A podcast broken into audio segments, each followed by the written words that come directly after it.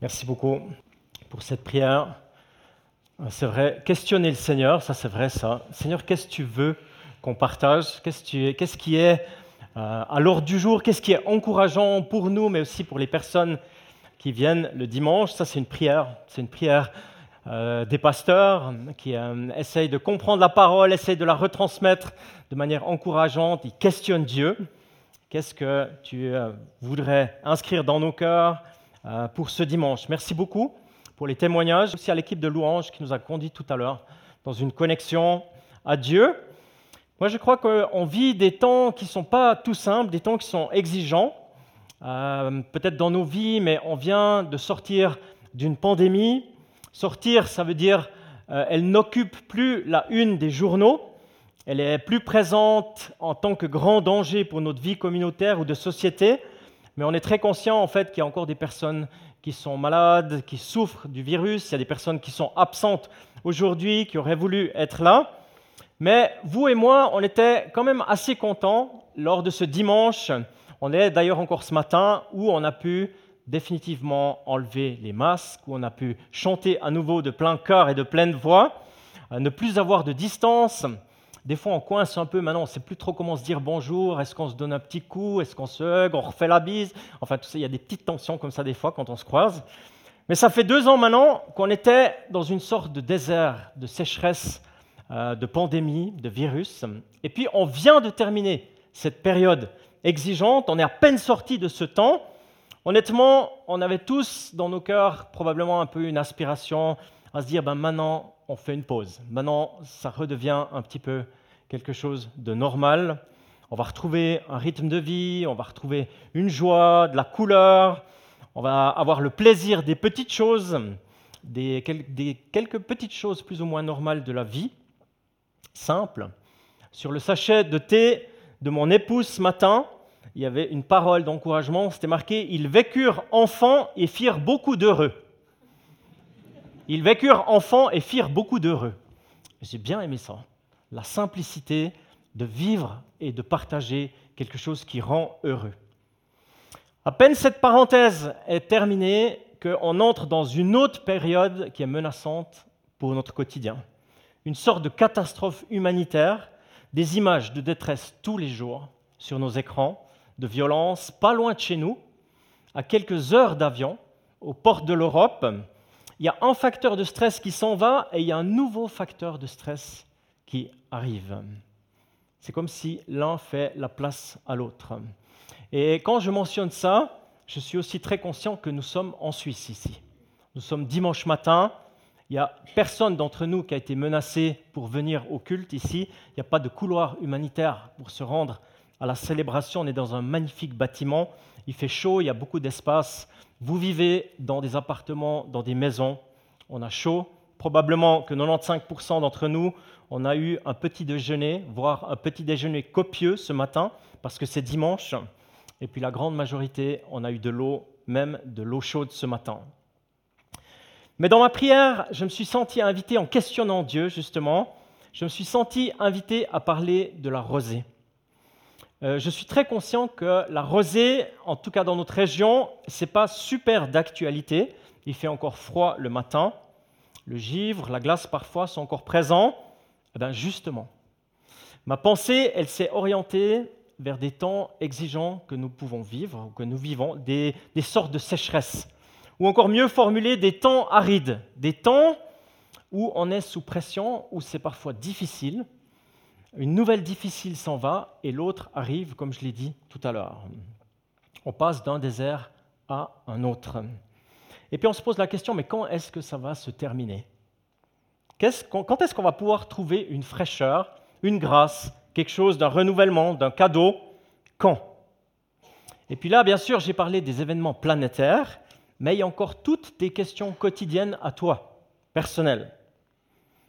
Ce sont de vraies questions majoritairement. Pas, toutes sont déterminantes. Il y a aussi nos modestes limites, euh, il y a nos vraies questions de santé, parfois un peu nos bobos, nos fragilités, d'incompétence dans les relations, nos frustrations. Et je ne minimise aucune question. Tout ça, ça a son poids. et puis parfois il faut redistribuer un petit peu le poids de manière intentionnelle en disant ça, ça a du poids, ça, ça a moins de poids maintenant dans ma vie. Mais ce matin, j'aimerais nous emmener dans les plaines de Moab.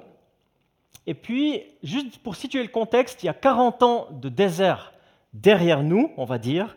La sortie d'Égypte, marquante, délivrance, eh bien, elle est derrière. Il y a une conquête de la Transjordanie, c'est à côté du pays promis. Et puis, dans ce texte qu'on va lire ce matin, méditer, il y a trois facteurs qui sont euh, importants. Le premier, c'est que Moïse, il est encore le conducteur du peuple mais il parle au secondos, c'est-à-dire la seconde génération, la deuxième génération du désert, comme on l'appelle. Les pères et les mères qui étaient au Sinaï, qui ont vécu la puissance du Sinaï, eh bien, sont décédés. Mais Moïse, il est là. Il renouvelle l'alliance avec cette deuxième génération. Et puis, aussi, il est sur le point de mourir. On a entendu tout à l'heure un témoignage d'une dernière étape de la vie de quelqu'un. Personne d'entre nous sait quand c'est la dernière étape de notre vie. Moïse, lui, par contre, il le sait. Il va s'en aller sans pénétrer dans le pays promis. Il prépare en quelque sorte son testament, ce qu'il aimerait encore communiquer, son discours de la fin, sa transmission avant de s'en aller.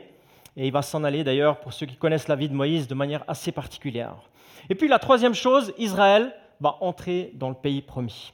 Ça va être compliqué, on le sait, mais la promesse qui a été portée, qui a transcendé le peuple durant tout ce temps, elle est sur le point de s'accomplir. La loi reçue sur la montagne doit être réactualisée, rafraîchie, renouvelée quand cette situation arrive. Rafraîchie, ça c'est le terme. Renouveau de l'attachement à Dieu, c'est ce que Moïse a à cœur. Dans ce moment, c'est le souci principal de Moïse de réattacher le peuple à Dieu avant de partir. On est dans un livre magnifique, mais peu connu, euh, qui s'appelle le Deutéronome. Qui c'est qui aujourd'hui a lu une parole du Deutéronome? Quelques personnes. Alléluia. Parce que ce n'est pas très connu, c'est au début de la Bible. Moïse, il en est l'auteur, c'est explicitement dit dans le chapitre 31, les versets 9 et 24. 24, il est même dit qu'il est l'auteur intégral du livre, de cette loi. Et puis, il y a une grande richesse. En fait, de ce livre, il y a une grande beauté. Le titre du livre, un peu particulier, dans les traductions modernes, il est dit Deutéronome, ce qui vient du grec, qui veut dire c'est la deuxième loi. Mais il y a une autre traduction, probablement que dans votre Bible, ou peut-être que dans votre Bible, c'est traduit autrement. Le titre de ce livre, le dernier livre de la Torah, en fait, c'est le cinquième, je l'ai dit. En fait, ce que ça veut dire, ça veut dire parole, au pluriel. C'est nettement plus près de l'original parce qu'en réalité, il ne s'agit pas d'une nouvelle loi, il s'agit d'une parole qui est redite, une parole qui avait déjà été reçue, une copie en fait de Exode 20, Exode 21, 22, 23, c'est un renouvellement de la parole, un rafraîchissement de l'alliance, une nouvelle fraîcheur pour entrer dans le pays promis. Il y a aussi des extraits de Nombre, de Lévitique, qui sont transcrits par la parole que Moïse a écrite. Et puis, vous allez aussi constater, si vous ouvrez la Bible au Deutéronome, que le deuxième mot, c'est parole. Voici les paroles. Et c'est pour ça que le nom original, c'est les paroles. C'est ça qui est percutant, c'est les paroles. Qu'est-ce qu'on va en faire? Comment est-ce qu'on va le vivre? Et pourquoi est-ce que je vous partage tout ça ce matin? Eh bien, on va le découvrir. Tout de suite, on va se laisser encourager par la parole, justement. On va se laisser rafraîchir, équiper dans nos périodes qui sont parfois exigeante, parfois peu facile. Et puis j'aimerais vous inviter à ouvrir dans euh, Deutéronome 32, c'est vers la fin du livre, il reste quelques chapitres. Et puis il y a tout le contexte que j'ai partagé. Et puis Moïse, il dit les choses suivantes maintenant qui vont être marquantes. Et justement, il va parler de la rosée. Donc Exode 32, et je choisis de lire les quatre premiers versets. Ciel, prête l'oreille et je parlerai. Terre, écoute les paroles de ma bouche. Que mes instructions se déversent comme la pluie, que ma parole tombe comme la rosée, comme des ondées sur la verdure, comme des gouttes d'eau sur l'herbe. Oui, je proclamerai le nom de l'Éternel.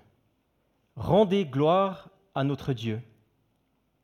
Il est le rocher Ce qu'il accomplit est parfait, car toutes ses voies sont justes. C'est un Dieu fidèle et dépourvu d'injustice.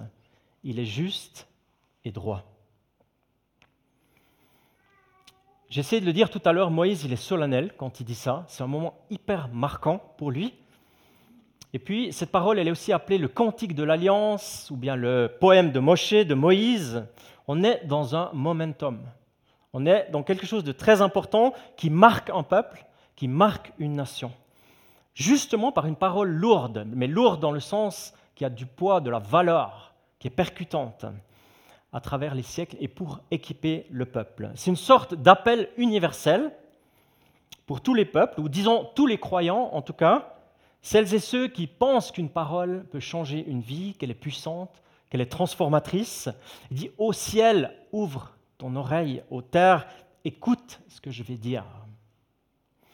Le ciel et la terre ici sont là pour représenter tous ceux qui pensent que Dieu a quelque chose à dire dans leur vie quelque chose à formuler, une sorte d'appel à travers les siècles et qui dure jusqu'à aujourd'hui. À nos oreilles, notre intelligence, notre compréhension. Oui, il y a beaucoup de déserts dans la plaine de Moab, c'est sûr.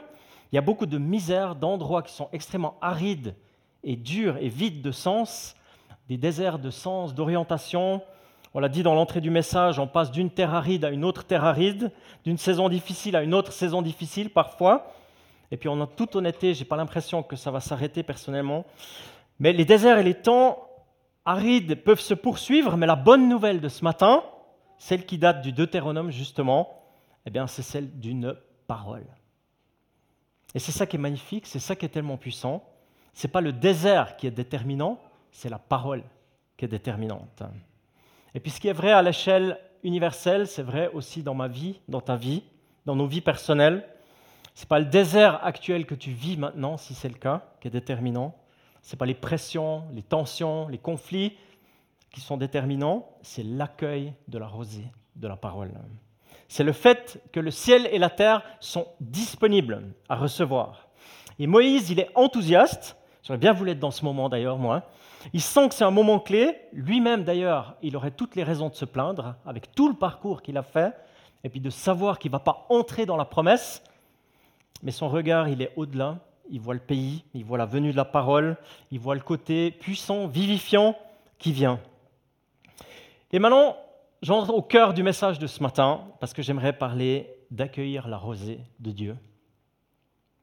Langue scientifique, aujourd'hui, il va dire la chose suivante, si la température près du sol tombe en dessous de ce point de rosée, l'air ne peut plus retenir la vapeur d'eau la condensation se produit, c'est-à-dire le passage de l'état gazeux à l'état liquide de la vapeur d'eau. Les plus petites gouttes d'eau se forment sur les objets, plantes et véhicules froids. La rosée se forme. Ça, c'est la définition scientifique. On connaît aujourd'hui pourquoi ça fait de la rosée. On sait scientifiquement comment la rosée se forme. On a la réponse au comment. Et puis souvent, la science aujourd'hui, elle donne des réponses, des réponses au comment les choses se passent. Mais pour, pour la méditation de ce matin, je me suis aussi concentré sur la question du pourquoi les choses. En fait, c'est la réalité à laquelle la Bible elle essaye de répondre. Ce n'est pas un livre scientifique qui répond aux questions du comment, c'est un livre qui essaie de dire pourquoi les choses, pourquoi l'être humain, pourquoi l'histoire de Dieu avec les personnes, pourquoi de mettre un sens aux choses. Donc, quelques pensées ce matin concernant ce thème magnifique de la rosée. Vous avez certainement déjà passé une nuit à l'extérieur, un magnifique ciel étoilé, une atmosphère conviviale, conviviale, potentiellement autour d'un feu.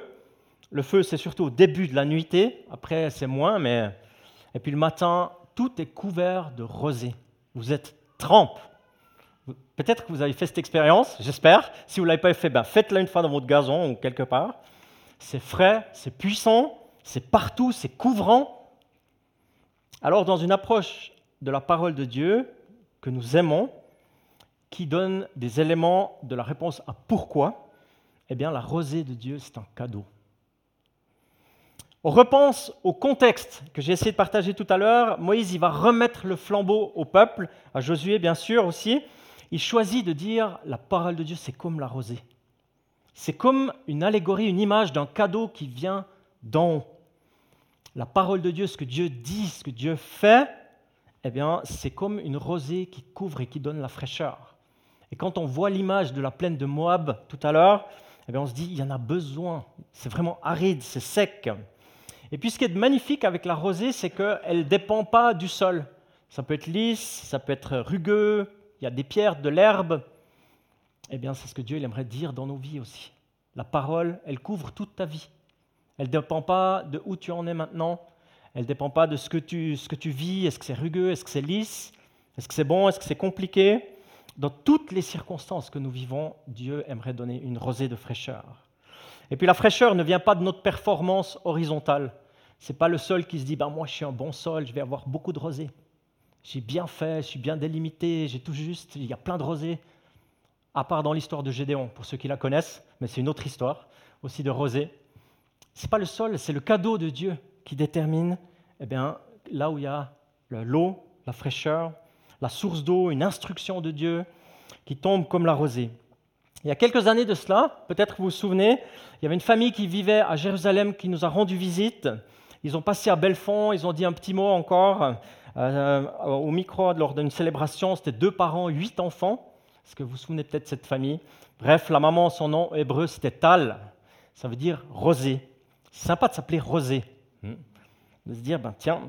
Et puis c'est un verbe, c'est un verbe talal en fait. Ça, ça veut dire couvrir complètement, recouvrir comme une couverture, comme compléter euh, intégralement, recouvrir.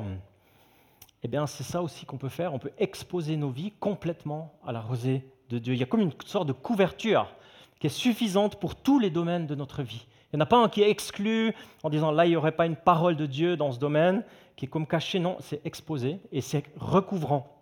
J'aime beaucoup cette image en fait, parce que Dieu, il nous connaît dans nos vies et puis, euh, Dieu a la capacité de couvrir toute ma vie, tous mes thèmes, de couvrir l'entier de la fraîcheur de sa parole.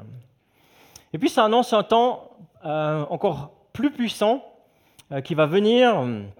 C'est dans Ésaïe, le verset 9 du chapitre 11, où il dit La terre sera couverte de la connaissance de Dieu, comme le fond de la mer est couverte de l'eau. C'est une rosée, alors là, qui va tout couvrir, complètement, partout. Mais la rosée, c'est un signe de ce qui va venir pleinement. Et puis au verset 2, j'aime bien ça encore, les paroles se distillent. Le terme, il est très rare dans l'Ancien Testament, c'est se répandent de manière adéquate, se distillent comme la rosée. C'est adéquat, c'est nourrissant, c'est pas menaçant. Parfois la pluie, elle peut devenir très menaçante. On voit ça dans le déluge, même dangereuse. La rosée, elle, jamais. J'ai récemment appris par un de nos enfants l'existence d'une maladie qui concerne le fait de boire de l'eau en abondance. Peut-être qu'il y a des spécialistes ici dans la salle qui connaissent ça. Trop d'eau pour calmer les angoisses parce qu'il y a la fraîcheur de l'eau. Alors euh, on essaie de se discipliner pour boire de l'eau parce que c'est bon, c'est sain, mais là c'est trop. C'est 12, 14 litres par jour. Ça s'appelle la potomanie. Et puis c'est dangereux évidemment pour euh, le système, c'est dangereux pour toutes sortes de raisons. Ben, ça c'est trop. Mais par contre la rosée, non, c'est pas trop. C'est juste adéquat. C'est juste nourrissant de ce dont nous avons besoin. C'est totalement adapté à ma vie, à ta vie. C'est adéquat, c'est approprié. C'est un goutte à goutte du Seigneur pour les plantes qui croissent. Dans le verset 2, il est dit pour les plantes qui croissent se déverse comme la pluie. Ma parole coule comme la rosée, comme les ondes de la verdure, comme des gouttes d'eau sur l'herbe. Voilà, comme des plantes qui croissent l'original. Et puis j'aime aussi l'idée d'une d'une rosée matinale. Sa venue, elle n'est pas spectaculaire, elle n'est pas bruyante, elle est douce mais nourrissante, elle est matinale. La parole de Dieu est déjà là, elle s'offre au début de l'événement. Il nous arrive de penser, peut-être à moi en tout cas, euh, de mentionner que s'il reste du temps, après les nombreuses choses hyper importantes que je dois faire toute la journée, s'il reste du temps, on va essayer de puiser quelque peu, un peu dans la parole. Ben non, la rosée, c'est au début de la journée. Ça qui est bon. elle est là au début, les enjeux. Euh, Dieu anticipe. On est encore en train de dormir qu'il nous donne déjà la rosée. C'est magnifique. Ça.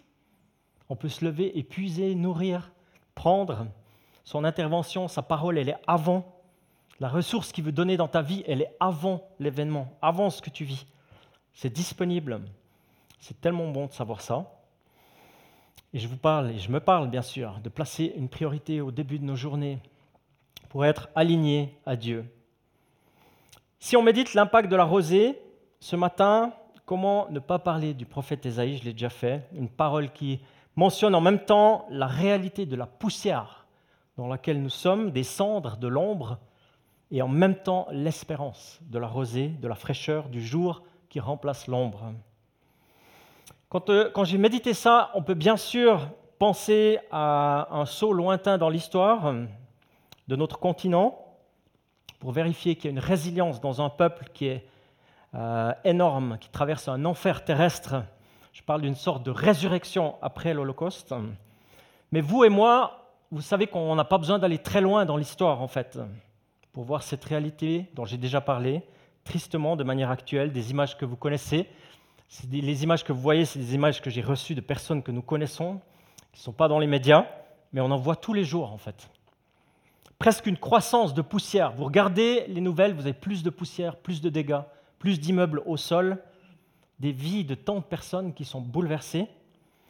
Et puis ici, j'aimerais juste dire que nos frères et sœurs euh, d'Ukraine qui ont passé ici à l'église ou qui sont connectés, eh bien, les nouvelles, elles sont plutôt bonnes. Euh, elles ont pu fuir les, les, grandes villes. Au niveau de la sécurité, c'est bon. Ils sont à des bons endroits, sauf qu'ils ont tout perdu quand même. Ils sont déracinés, traumatisés, expatriés, que leur bien matériel se résume à une petite valise. Mais on n'a pas entendu parler de personnes blessées, ni de personnes décédées pour l'instant. Nos amis sont à Lublin, en Pologne. Notre ami qui est resté à Kiev donne des signes de vie. À Lyon aussi. Euh, les personnes communiquent. L'épouse du pasteur principal de l'église est en Suisse, elle est à la Chaux-de-Fonds. Le pasteur continue d'être là-bas en train de travailler, à Kiev encore. Pour combien de temps? Il y a d'autres familles qui sont en direction de la Suisse qui vont arriver. Des familles de l'Église ont déjà, ici de l'Église, ont déjà communiqué des disponibilités pour accueillir des personnes, des familles des personnes ou euh, des enfants. On est solidaire avec l'action des SMM, on a fait une offrande dimanche passé. Il existe aussi un moyen financier d'aider nos amis de l'Église messianique de manière directe. Et puis on s'attend à devoir, dans les mois qui viennent, aider encore différemment. On est en train de réfléchir, organiser. Parce qu'ils ne viennent pas pour un week-end, ils ne viennent pas pour une semaine, hein. ils viennent pour du long terme, parce que c'est compliqué. Et puis il y a d'autres églises qui font des œuvres, des actions, qui se mettent en route. Et puis en méditant cette parole de ce matin, de cette poussière et en même temps de cette rosée, j'ai été interpellé par une vidéo de quelques secondes reçue par nos amis. J'ai vécu ces quelques secondes comme une rosée fraîche, un peu comme le prophète Ésaïe le dit si bien, Réveillez-vous, tressaillez de joie, habitants de la poussière. Réveillez-vous, tressaillez de joie, habitants de la poussière car ta rosée est une rosée vivifiante.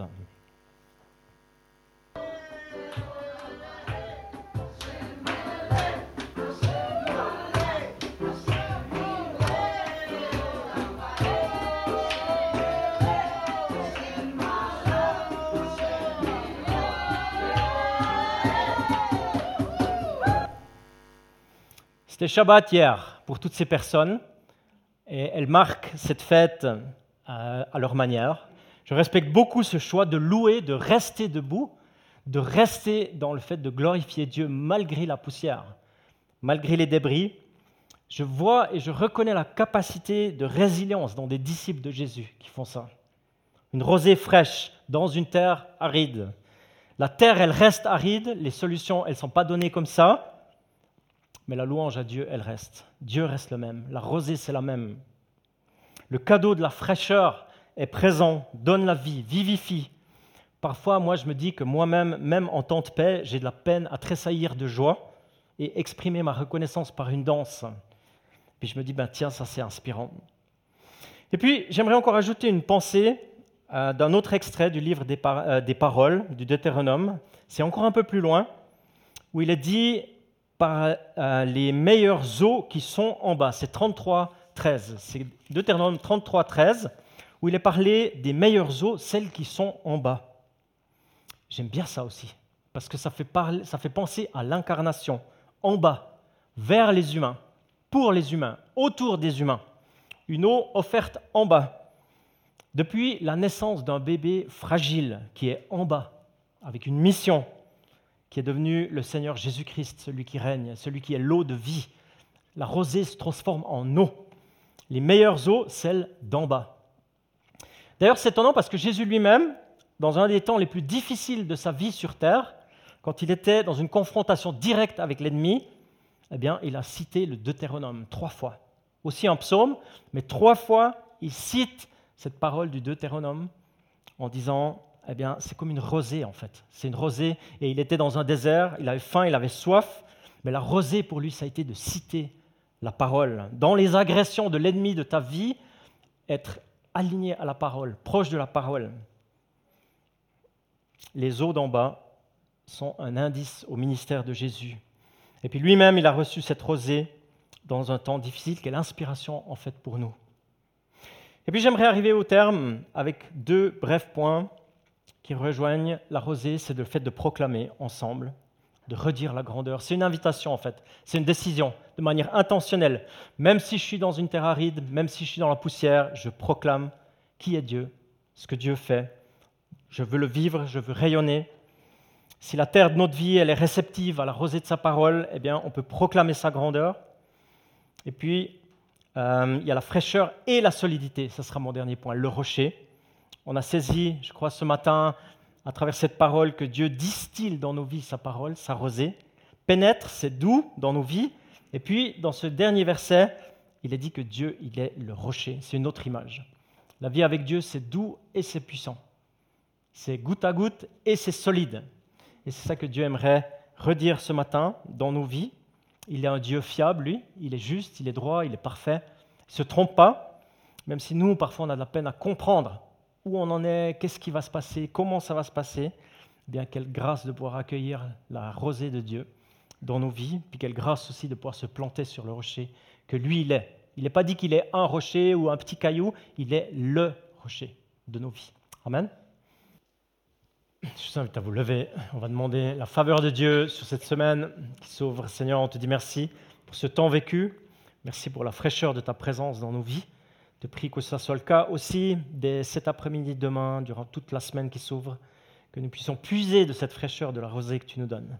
Et pour cela, nous demandons ta faveur de Père, ton amour de Père, demandons aussi la présence de Jésus, l'enseignement de Jésus et la fraîcheur de l'Esprit Saint dans nos vies, dans nos cœurs, dans nos paroles, dans nos actions. Et nous prions ta bénédiction sur nous et sur euh, notre implication, là où nous sommes, là où nous vivons, dans le nom de Jésus. Amen.